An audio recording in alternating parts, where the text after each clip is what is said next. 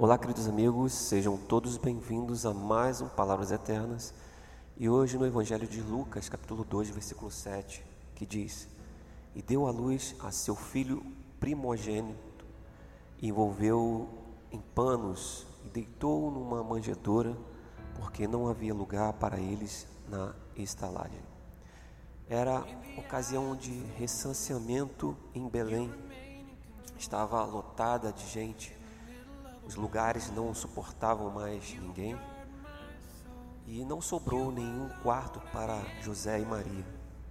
Por muito favor, a hospedaria cedeu-lhe a estrebaria, de modo que foi uma manjedoura que acolheu a Jesus no seu nascimento, tendo em vista a qualidade espiritual de nossa vida, depende do lugar que reservamos para Jesus.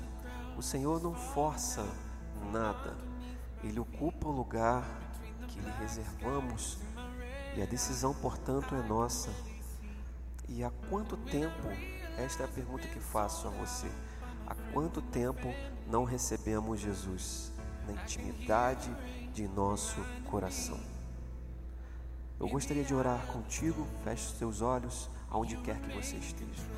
Deus Pai, colocamos-nos na tua presença para pedir perdão, porque não temos reservado o melhor lugar em nossa vida para ti.